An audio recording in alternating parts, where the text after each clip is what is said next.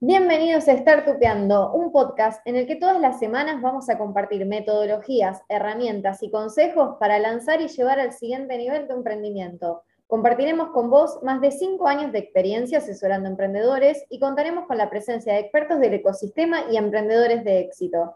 Si sos un entusiasta de los negocios innovadores, creaste una startup o soñás con hacerlo, este podcast es para vos. Y llegamos al último episodio del año.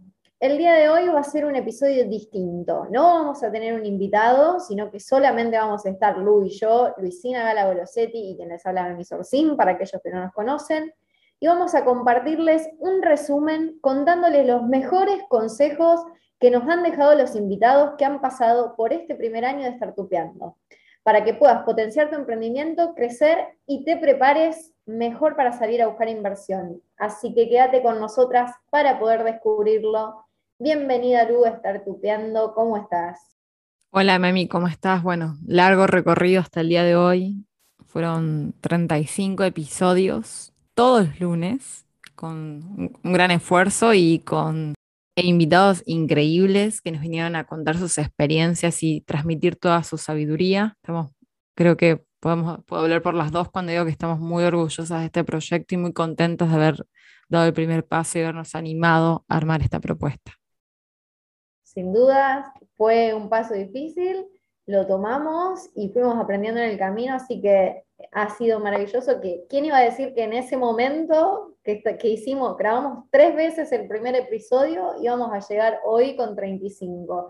Así que la verdad ha sido gratificante. Y si hay una forma de terminar el año, justamente es agradeciendo a cada uno de los invitados. Les queremos agradecer por hacerse un lugar en la agenda, que muchos sin conocernos eligieron confiar en estar tupeando como un espacio para poder compartir no solo sus emprendimientos, sino también sus propuestas, consejos de valor y experiencias personales. Así que a cada uno de ustedes, si nos están escuchando, de verdad, muchísimas gracias por brindarnos su tiempo y enriquecer el ecosistema emprendedor argentino que esperamos que siga creciendo y fortaleciéndose. Sí, además queremos agradecerle a todos aquellos que están del otro lado escuchándonos. Startupendo fue un proyecto que nació con el fin justamente ayudar a los emprendedores a poder conocer más sobre el ecosistema de las startups y que puedan aprovechar todas esas herramientas eh, necesarias para poder, alcanzar el éxito en sus proyectos y que a veces las conocen cuando ya es tarde, cuando ya quizás no le pueden sacar el jugo que, que podrían hacerlo. Entonces, para nosotros es muy importante esto, presentarles eh, a estos actores que son inversores, startups y organizaciones de apoyo. Estamos muy contentos de haber tenido la increíble calidad de invitados que participaron este año y esperamos haberles ofrecido a todos ustedes un contenido de calidad que realmente está a la altura de lo que ustedes están buscando. El año que viene vendrán muchas cosas más. Pero bueno, antes de terminar el año, eh, teníamos ganas de hacer un breve resumen de algunos de los principales consejos y las cuestiones quizás eh, más relevantes que aprendimos. Así es, así que para ya adentrarnos en lo que es el episodio de hoy, les cuento cómo vamos a estar trabajando. Vamos a dividir el episodio en cuatro partes para que sepan qué esperar. Primero vamos a hablar sobre los consejos acerca de inversiones, luego sobre consejos que nos dejaron los CEO de las startups. También vamos a estar hablando sobre los otros actores del ecosistema que los emprendedores tienen que saber que existen y para cerrar nuestro top 3 de consejos finales de nuestros invitados y libros favoritos. Así que, para empezar, si estás necesitando conseguir inversión, vamos a contarte que hemos recibido a aceleradoras, fondos de inversión e inversores ángeles. ¿Cuáles te parecen, Lu, que son los puntos centrales en que coincidan la mayoría de ellos? Bueno, recibimos una variedad enorme de, inversores, aceleradores de todo tipo, inversores ángeles, y, la, y esperamos el año que viene empezar a contar con la presencia de, Venture Capitals, también que nos vengan a contar su perspectiva en cuanto a la inversión en startups. Pero la realidad es que todos estos inversores que recibimos eh, coinciden en muchos aspectos claves y, y cuestiones importantísimas que tienen que tener en cuenta al momento de buscar inversión. Primero, resumir y recordarles, como nos contaron de Magical Startup, que una aceleradora eh, lo que hace es tomar una startup que ya tiene un tipo de validación comercial y ayudarla a escalar invirtiendo dinero. Este dinero generalmente está vinculado al estadio en el que se encuentra su proyecto. eh, como nos contó Fernando de mm, Kamai Ventures, no es que uno generalmente llega con la evaluación que le dan las herramientas de evaluación, sino que tiene que saber que hay determinados estándares de evaluación de startups y que las startups, dependiendo del estadio, se invierte por costumbre una determinada cantidad. Esto, los números que voy a decir, quizás no están tan aplicados a los emprendimientos científicos que vimos también en otros momentos, porque Gridex hablaba de que invierte en tickets de 250 mil dólares en, en estadios iniciales, pero porque, bueno, los emprendimientos científicos tienen otra lógica y requieren más inversión en el desarrollo de una tecnología que en principio podría ser patentable y que un gran esfuerzo se está dado en esa etapa, pero el resto de los emprendimientos generalmente, su primera inversión generalmente es hasta 25 mil dólares. Una, una segunda inversión entre 100 y 150 mil dólares, la tercera entre 350 y 500 mil dólares y la siguiente entre un millón y un millón quinientos mil dólares. ¿Qué es lo que varía en este caso? Generalmente no solo es la validación que va teniendo este emprendimiento, sino también es la experiencia que van eh, logrando los emprendedores. Puede ser que un emprendedor tenga un emprendimiento en un estadio más temprano, pero que su experiencia haga que pueda llegar a juntar más dinero. Esto es para avisarles un poco a los emprendedores que si es tu primer emprendimiento y estás recién empezando a construir su producto, realmente tenés que poder justificar pedir medio, medio millón de dólares a un inversor. Entonces, lleguen con los inversores sabiendo qué es lo que realmente pueden pedir por su emprendimiento. Y ahora, este, este tipo de aceleradoras o fondos de inversión, ¿en qué se centran al momento de elegir el emprendimiento en el cual invertir? Bueno, todos la mayoría coinciden en que el equipo es un elemento clave al momento de definir una inversión. O sea, que vos tengas un equipo que esté solo principalmente, pero que más que tengas un equipo interdisciplinario. Y si ese equipo además tiene dos cosas, experiencia en, el, en la industria y experiencia trabajando en conjunto, hace mucho hincapié en esto de, de poder tener experiencia en que el equipo haya trabajado en nuestros, puede ser para terceros o en otro emprendimiento anteriormente.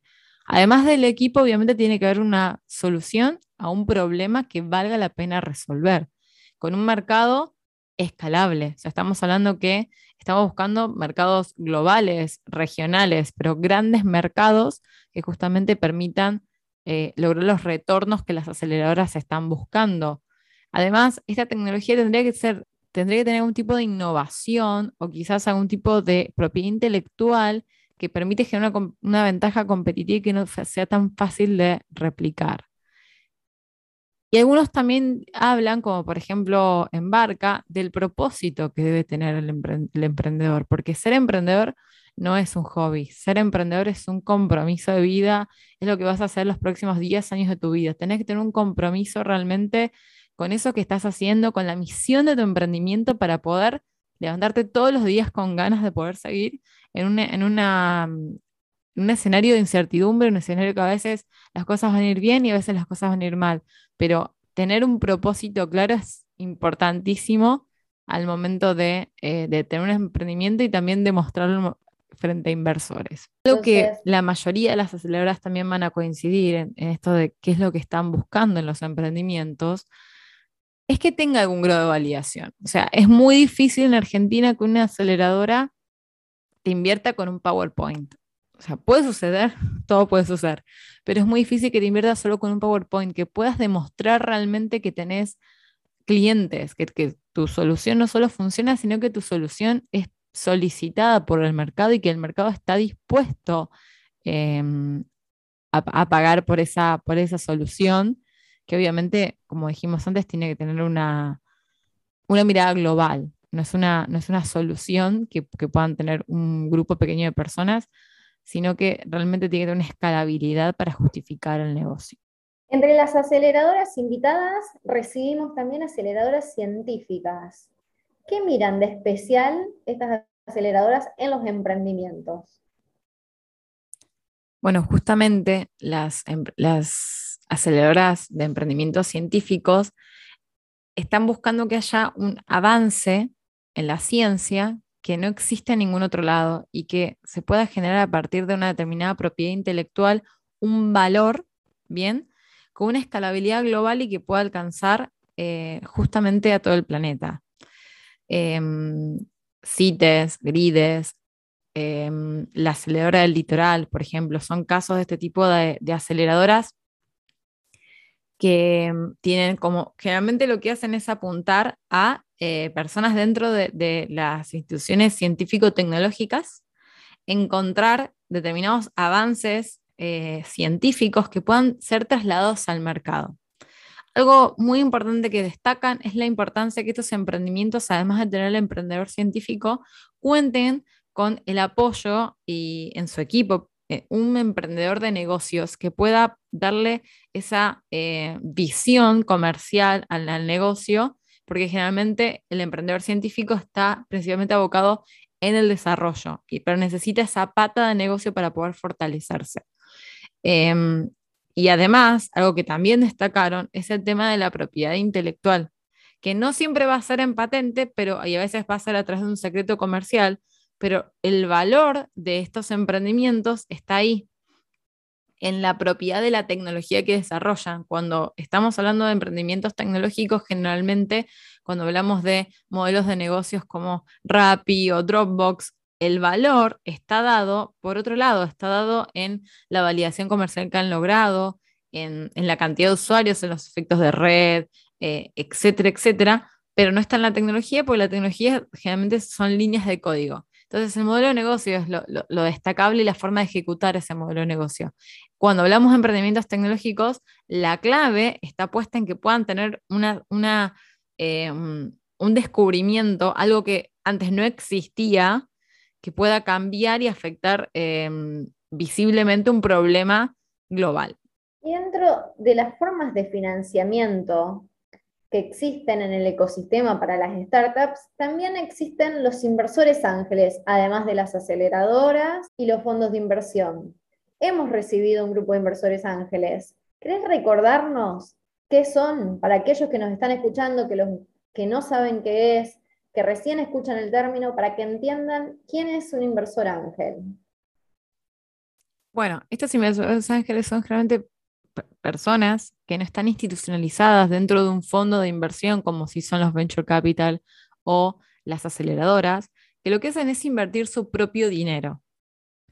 Generalmente son personas que han tenido éxito en sus industrias particulares y tienen ganas de seguir Em, apostando a determinadas industrias, pero no con el mismo involucramiento que implica justamente crear las startups. O sea, están buscando un poco la adrenalina del mundo de las startups sin necesariamente todo el sacrificio que eso implica, porque ellos ya lo hicieron el sacrificio. Ahora es cuestión de poder em, cosechar un poco los frutos, entonces lo que hacen es apoyar emprendimientos y lo, los que los caracteriza es que generalmente invierten en emprendimientos que no solo hacen foco en las ventajas económicas del emprendimiento, sino también les, esos emprendimientos les generan algo, o sea, están vinculadas con algún tipo, con algún valor o con alguna rama que les interese particularmente. Entonces, no solo apelás desde el punto de vista financiero convencer a ese inversor, sino también desde el punto de vista del propósito del emprendimiento. Y otra característica que tienen estos inversores es que van a, em, van a buscar tener algún tipo de involucramiento mayor en el proyecto, o sea, realmente poder ayudarte y poder guiarte y poder transmitirte toda esa experiencia que tienen de haber, de, haber triunfado en sus propias industrias para que vos puedas también aplicarlas a ese emprendimiento. O sea, es, muy, eh, eh, es muy beneficioso poder tener un buen, un buen inversor ángel que, que, te acompañe en las primeras instancias, especialmente porque te pueden invertir en instancias previas a lo que quizás te, invierte una aceleradora en algunos casos. Por, lo tanto, es una buena opción arrancar eh, buscando un inversor ángel. Sin dudas, un inversor ángel puede aportarte, además de su inversión, toda su experiencia y conocimiento del mercado, porque usualmente suelen invertir en mercados que conocen, así que es una gran opción de financiamiento. Ya que hablamos de conceptos y hablamos de inversores ángeles, también estuvimos hablando sobre otro concepto, que son los emprendimientos de impacto. Nosotros nos dirigimos usualmente a emprendedores tecnológicos y recibimos aceleradoras tanto en tecnología como en ciencia. Y en el último episodio estuvimos hablando acerca de los emprendimientos de impacto. ¿Qué características reúnen estos emprendimientos?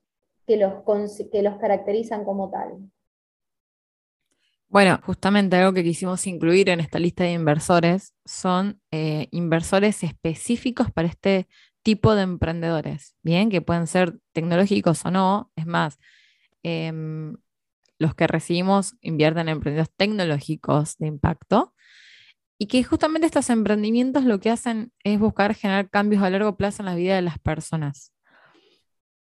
Por lo tanto, el foco no está solo puesto en, la obtención de ganancias, sino también en hacer un cambio relevante en, en la vida de los demás. Entonces, los inversores que van a invertir en este tipo de emprendimientos tienen que tener también otra visión, porque es una de, los, em, de las facetas que tienen que tener en cuenta al momento de analizar un proyecto. ¿Qué tanto impacto puede tener? Los emprendimientos de impacto justamente eh, requieren necesariamente el seguimiento de métricas de impacto y esos, esos inversores deben conocer qué, eh, qué impacto realiza y poder entender si realmente ese impacto se está realizando o no, porque no solo el éxito se cuenta en términos económicos, sino también el impacto realizado. Entonces nos pareció re importante que puedan conocer que hay esta oferta específica para eh, emprendimiento de impacto. La verdad estamos muy contentos de, los invitados que tuvimos, haberles podido comentar este, mundo de, inversores, donde las aceleradoras, los inversores ángeles, eh, son protagonistas junto con los Venture Capital que vamos a empezar a invitar el, el año que viene. Y esperamos que les haya podido servir para no solo conocerlos, para ponerse en contacto, sino también para entender qué es lo que ellos esperan. Porque ustedes tienen que poder saber qué es lo que el otro está esperando al momento de reunirse. Y algo muy importante para cerrar esta, esta instancia del episodio de hoy es que los buenos emprendedores eligen a sus inversores. O sea, si tenés un buen equipo, tenés una buena oportunidad de mercado y una buena solución, no te desesperes por eh, levantar em, rondas de inversión tenés que realmente buscar inversores que estén alineados a tu propósito y a tus necesidades. Por eso hicimos este hincapié con los emprendedores de impacto.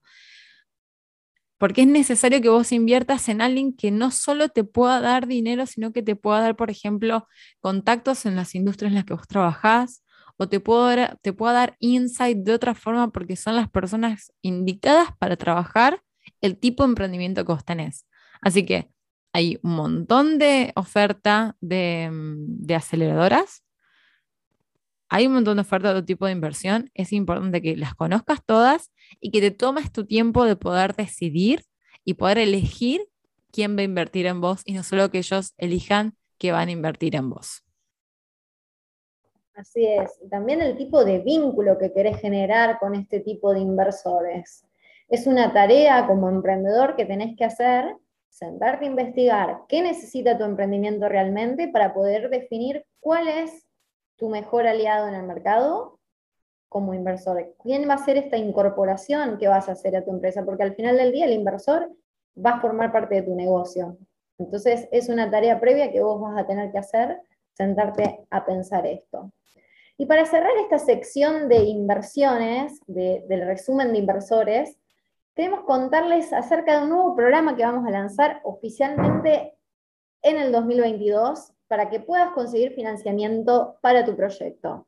Luis, contanos por favor un poco sobre esto. Bueno, sí, o sea, levantar capital es un paso inevitable para toda startup que quiera tarde o temprano escalar. O sea, obvio que se puede bootstrapear, que es básicamente llevar adelante tu emprendimiento a partir de recursos propios que vos vas generando, pero la realidad es que en algún momento, para escalar, vas a tener que buscar inversión eh, privada, bueno, en la mayoría de los casos.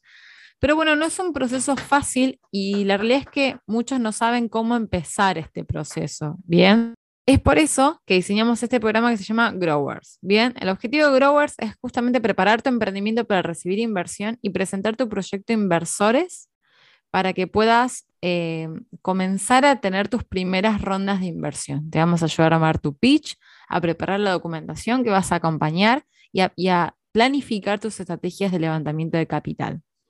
Nosotros no cobramos por adelantado, eh, Ariel, por favor, silencio. Si te interesa, eh, te invitamos a entrar a nuestra web y postularte en el programa que va a, iniciar a partir de enero 2022. Vamos a seleccionar proyectos que tengan un equipo interdisciplinario, un mercado, mercado global o regional, un emprendimiento siempre, obviamente, tecnológico y que resuelva un problema em, y que resuelva un problema que valga la pena resolver. Básicamente estamos buscando emprendimientos que cumplan con las condiciones que los inversores que acabamos de hablar están buscando. Queremos ser ese primer nexo y acelerar un proceso que generalmente está plagado de miedos e incertidumbres y, llevarlos un poco de la mano a los inversores y empezar a buscar los primeros fondos para, desarrollar su emprendimiento. Así que si tenés una startup, si ya tenés tus primeros clientes, ya, si ya estás buscando dinero para poder eh, proponer a prueba eh, tu MVP o escalar ese MVP, te invitamos a que a partir de enero entres en nuestra página, busques la sección Growers y te inscribas en el formulario de postulación y nos vamos a poner en contacto con vos para poder conocer un poco más de tu proyecto y ver si te podemos ayudar www.fundacioniniciativa.org es nuestra web, así que ahí en la sección de Grower van a poder encontrar toda esta información que Luisi mencionó. Y retomando en, esto que, veníamos haciendo del resumen del año, hemos recibido invitados que son, CEO, que son fundadores y CEO de startups. Y sabemos que emprender implica muchos sacrificios, dedicación, determinación y constancia, entre muchas otras cosas. Por eso creíamos importante hacer un resumen de las enseñanzas que nos han dejado acerca del camino de emprender.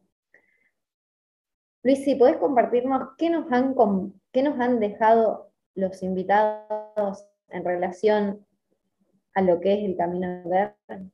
Bueno, hemos recibido un montón de invitados de startups de lo más variadas y súper interesantes. Verán que no estamos enumerando, o sea, porque puede suceder que siempre nos falte alguien y para que no haya ofendidos no, no, vamos a enumerar. Ya cada uno escuchará lo que decimos y sabrá que lo dijeron ellos estamos eh, evitando poner nombres, pero sí no queríamos dejar de, destacar algunas cuestiones claves que nos parecieron súper interesantes. O sea, em, si las tenemos que organizar en las distintas etapas que va haciendo el emprendimiento, eh, empezaría por ese consejo que nos dieron de que elegir tu socio es muy importante Em, que es muy difícil tener un emprendimiento solo y que los inversores siempre van a ver el equipo, entonces tenés que pensar en que tu socio tiene que tener habilidades complementarias a la tuya, tampoco te sirve que tenga tus mismas capacidades, sino que tiene que haber una complementariedad. Que tenés que entender las motivaciones de tu socio y que tienen que coincidir en determinados valores clave, pero que tampoco puedes pasar el resto de tu vida buscando tu alma gemela emprendedora, sino que tenés que lanzarte y probar cuál es la relación con, tu socio y, ver qué pasa. Pero que tampoco puedes estar el resto de tu vida buscando tu work wife, eh, porque al final nunca vas a arrancar. Junto con esto de, de, iniciar, también nos hablaron sobre que no hay que tener miedo a salir a la calle y preguntar a la gente si puede probar tu producto. O sea, tenés tu socio, te identificaste un problema, bárbaro. Ahora, una vez que hiciste tu solución, tenés que salir a la calle, tenés que hablar con la gente, preguntarles qué, problemas tienen, preguntarles si están dispuestos a pagar por tu producto y no tenerle miedo al rechazo, porque el rechazo en esta instancia es una bendición, porque hace que vos evites perder un montón de tiempo y recursos desarrollando algo que nadie quiere. Entonces, conseguimos nuestro socio, salimos a la calle sin tener miedo eh, de que nos digan que no, porque que nos digan que no es bueno porque nos ahorra un montón de, recursos y nos lleva más rápidamente a buscar esa solución que nos van a decir que sí. Así que eso es muy importante, porque como también nos dijeron en otro episodio, la clave no son las ideas, la clave es la ejecución. Entonces, es importantísimo que ejecuten, que salgan a la calle, que se animen, que agarran este, este producto, que lo prueben, que vean qué sucede, si no va, no va, seguimos adelante, pero no quedarnos en las ideas, sino animarnos a salir y ejecutar, porque la ejecución es lo más importante. Em, siempre pasa esto de los emprendedores de que tienen miedo en contar sus ideas, pero las ideas las tenemos todos. El tema es que no todos las ejecutan. Siguiendo la metodología Lean Startup que aplicamos en nuestro programa de incubación, hay que salir a la calle y no estar planificando o testeando y pensando, bueno, con esto que decías, ¿quién va a ser mi socio ideal? ¿Cuánto tiempo vas a estar pensando e investigando quién va a ser tu socio? Salí a la calle, aprender rápido y así vas a ahorrarte tiempo y dinero. Y una vez que tienen el socio, salieron a la calle a probar, viene una siguiente etapa que es levantar capital. ¿Cómo vivieron nuestros invitados esta experiencia?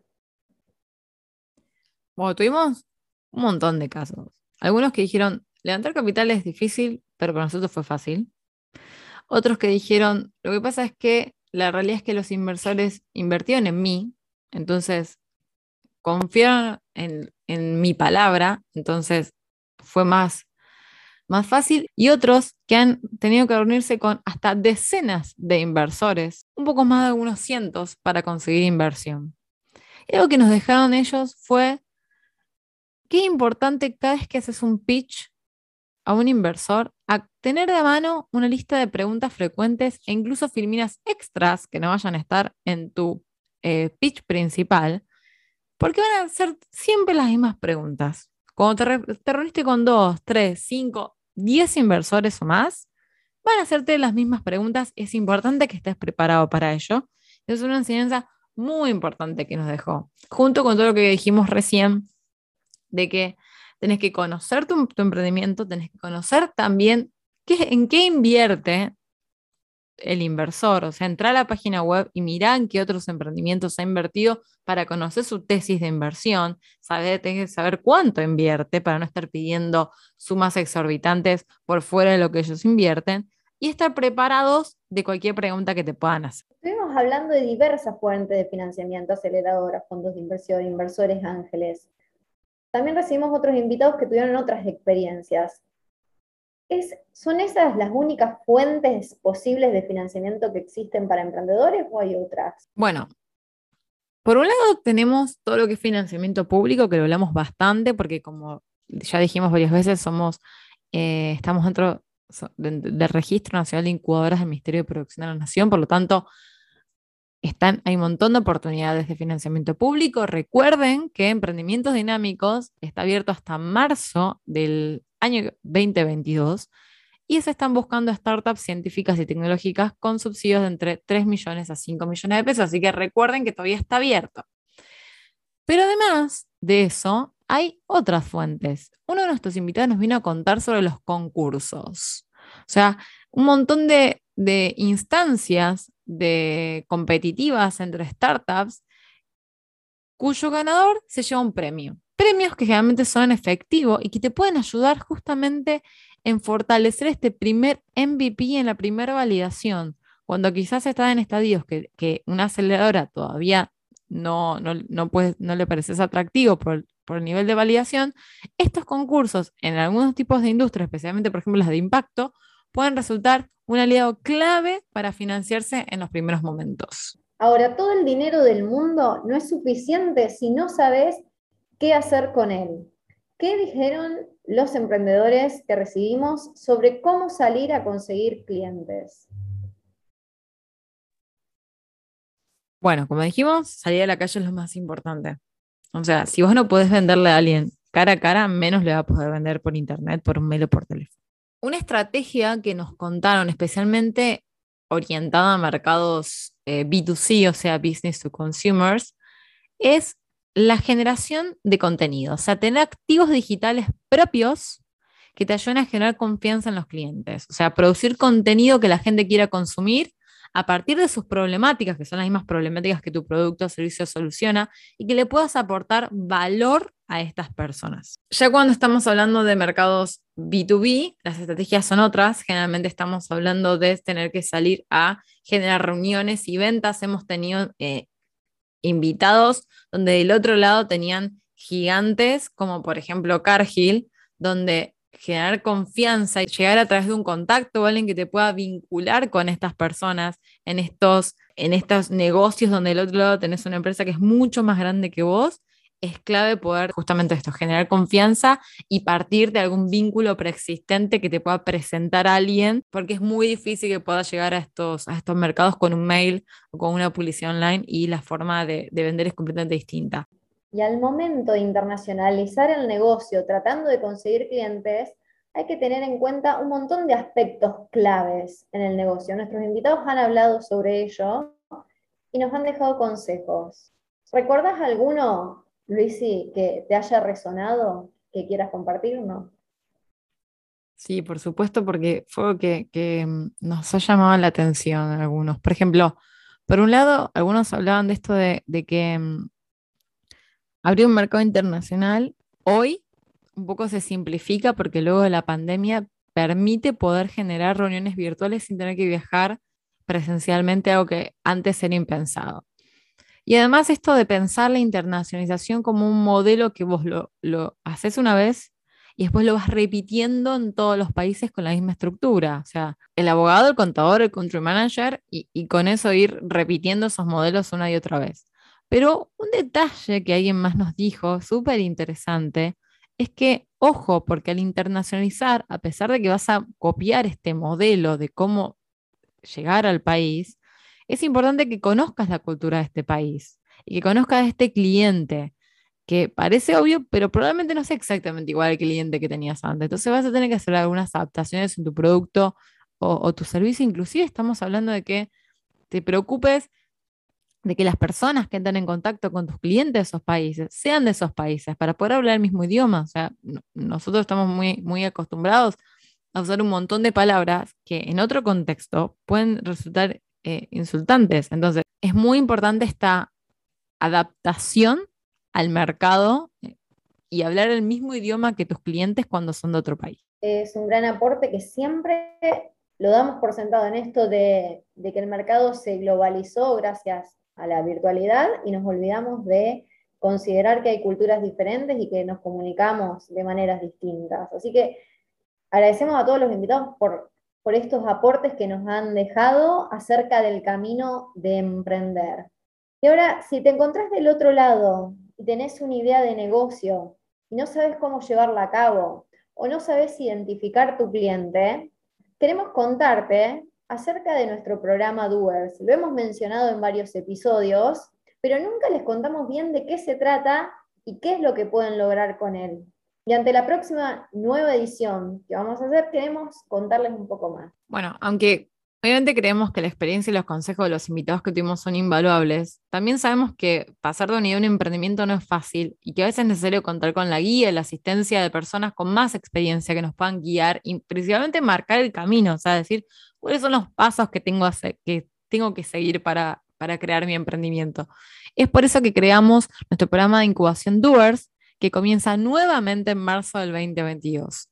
Si tenés ganas de crear una startup y no sabes por dónde empezar, o lo estás haciendo pero no te está dando los resultados esperados, te podemos ayudar con un proceso ordenado paso a paso para que puedas minimizar los riesgos de crear una startup con la asistencia de mentores de lujo. Muchos son los invitados de este podcast. En Doers vamos a tener encuentros semanales en vivo en grupos reducidos donde te vamos a explicar los distintos pasos necesarios para crear tu startup usando como ejemplo los proyectos participantes, o sea, para que puedas aplicar todo tu emprendimiento. Esto no es un curso teórico. Acá manos en la masa, va a haber ejercicios semanales para construir tu proyecto en base firme semana a semana y además vas a tener estos mentores que te acabo de decir, que son invitados del podcast y también expertos del ecosistema para darte un acompañamiento personalizado junto con Memi conmigo. La prescripción arranca el primero de enero a precio promocional a medida que eh, nos acerquemos a la fecha, los lugares van a salir más caros. Solo hay 10 lugares de los cuales dos ya están reservados por dos proyectos que se sumaron antes de la convocatoria. Vamos a empezar en marzo 2022 y si te interesa participar, te invitamos a entrar a nuestra página web, solicitar una reunión para que puedas conocer un poco más cómo podemos ayudarte con Doers. Y volviendo al tema del episodio de hoy, además de inversores y startups, el ecosistema emprendedor está compuesto por otro tipo de actores que desde su lugar aportan innovación y herramientas que tenés que conocerlos. Por eso nos pareció importante recordarte algunas de las oportunidades que ofrecen. Exacto, Memi. Creemos que más allá de los inversores y los emprendedores que recibimos, hay un montón de otros actores que si estás en el ecosistema emprendedor, que si estás empezando a aprender, tenés que saber que, existen. Por un lado están las plataformas de innovación abierta que pertenecen a, a, grandes corporaciones, porque a veces lo que necesita tu emprendimiento no es dinero nada más, sino es poner a prueba tus productos con recursos que quizás no tenés al alcance, alianzas comerciales o, contactos. Es por eso que estas plataformas que dependen de grandes corporaciones les suelen abrir las puertas a las startups para que desarrollen y validen sus productos al interior de la corporación. O sea, conseguir los primeros grandes clientes a través de estas plataformas de innovación te va a otorgar credenciales para conseguir otros grandes clientes. Entonces, si tu modelo de negocio es un B2B, pero del otro lado tenés empresas grandes, intentar encontrar, convencer una sola empresa grande que se anime, por ejemplo, una experiencia piloto con vos, chiquita, para probar de a poco la incorporación de tu producto en su proceso, puede ser clave para que te abra un montón de puertas. Luego también tenemos eh, aquellas instituciones que te ayudan a vincularte con otros mercados, o sea, actores que, te permiten conocer eh, mercados, empresas, startups, instituciones académicas y científicas de otros países para ayudarte en esta visión global que todos los emprendimientos eh, tecnológicos, startups o científicos tienen que tener. También tenés, por ejemplo, abogados que es necesario que puedan ayudarte a proteger la propiedad intelectual porque a veces es tu principal activo. y lo mismo pasa con, las, con el cumplimiento de las normativas específicas. O sea, si por ejemplo tenés una fintech, hay mucha regulación de todos los que son los operadores medio de pago que no podés dejar de lado. Entonces, este asesoramiento es clave. Recuerden que yo soy abogada, mi, estudio se llama Estudios y Soluciones Legales, me especializo en este tipo de temas, así que si tenés dudas sobre términos y condiciones, propiedad intelectual, etcétera, puedes consultarme. Y también están esos actores que consisten en organizaciones de emprendedores, porque a veces el mejor apoyo para un emprendedor es otro emprendedor. Por lo tanto, existen un montón de grupos de emprendedores que se, que se dedican a ayudar a otros emprendedores con programas de capacitación, mentoreo, que no te puedes perder y que tenés que saber que existen. Ya para ir cerrando el episodio, si recién estás empezando a emprender, creemos que hay consejos que podés tener en cuenta de las personas que ya han recorrido el camino al final de cada episodio siempre le hemos pedido a nuestros invitados dos cosas. Una, un consejo para emprender y un libro recomendado, porque nos parecía importante que además de todo lo conversado, puedan llevarse cosas tangibles para poner en la práctica. Por eso te queremos contar cuáles son los top 3 de consejos y libros que más nos han gustado. Bueno, si vamos a consejos, hay tres que nos gustaron mucho, obviamente son todos súper interesantes y bien recibidos, pero cosas que queremos que queden claro. Uno fue que la palabra mágica es foco, porque el emprendedor se puede marear y, perder recursos, plata y tiempo. Esto nos lo dejó joven de nos dijo, clave que se sepan enfocar. Karen de Palabra nos dijo que antes de escribir una línea de código, conseguiste reuniones con 15 potenciales clientes y fíjate si ellos pagarían por lo que estás pensando. Si nadie pagaría por eso, buscate otro problema inmediatamente. Y finalmente, Nahuel Lehman de Cover House nos dijo que hay que conocer por qué tu cliente contrata tu servicio. Porque esa es la única forma que vas a poder mejorar el producto que ofreces. Y entender tu cliente siempre es clave, pero puede suceder que tu cliente esté usando tu producto de forma inesperada o para algo distinto. Y eso te abre un mercado completamente nuevo. Y es importante que escuches a tu cliente. Y si hablamos de los top 3 de libros, bueno, la realidad es que Running Lean, fundamental, junto con Lean Startup y Venture Deals. Creemos que es el top 3 de libros, por lo menos para arrancar un emprendimiento, es arrancar con Lean, seguir con Running Lean y después Venture Deal para la parte de financiamiento, creemos que es clave. Y ahora nos toca a nosotras contestar estas preguntas y recomendar nuestros libros favoritos y un consejo que queremos dejarles a todos ustedes. Así que, Luisi, vamos con vos primero. Si tuvieras que darle un consejo que está emprendiendo, ¿qué podrías decirle? Bueno, esto se dijo hasta, hasta el hartazgo, pero no me importa porque me parece súper importante, que es escuchar a tus clientes y señalar algo por lo cual esté dispuestos a pagar. O sea, si no escuchamos a nuestros clientes, sino si el centro de todo lo que hacemos no es no parte de lo que nos dijeron, de lo que de lo que les pase, de lo que necesitan, nunca vamos a tener un emprendimiento exitoso, o por lo menos no, no un emprendimiento que genere realmente valor, que es lo que estamos buscando. O sea, eh, y otra cosa también agregó otra más, ya que está, que es la capacidad de ser flexible y entender que tu idea puede cambiar a partir de lo que tus clientes te digan. O sea, la verdad que me, parte el alma cada vez que hablamos con un emprendedor, le, queremos hacer entender esto y, siempre la reacción es, no, yo sé que esto va a funcionar porque, porque lo sé, porque eh, es así, y, no tienen interés en realmente ver del otro lado qué le está pasando al cliente. Así que para mí, consejo clave, salir a la calle, preguntar, hablar con el cliente, escucharlo y diseñar a partir de lo que a ellos les pasa. ¿Y vos, Memi, cuál sería el consejo que le darías a los emprendedores que nos están escuchando? Yo basándome en la experiencia propia que he vivido en estos dos años de pandemia y el, año compartido, les diría que empiecen con lo que saben, con los recursos que tienen, en donde están, que guarden las excusas y sean responsables, que esté en sus manos crear su futuro, que no esperen a que esté todo perfecto, todos los detalles con calidad, sin, porque no van a empezar nunca. Las mejoras se van a ir haciendo en el camino porque se aprende caminando, así que ese sería mi consejo, que empiecen.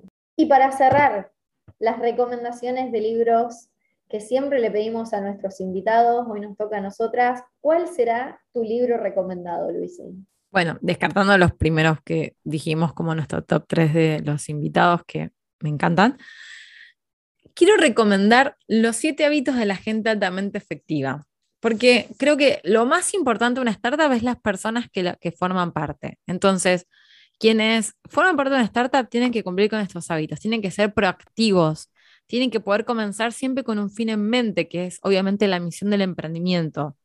Priorizar, que es el tercer hábito, como dijo Majo Soler, foco, foco, foco.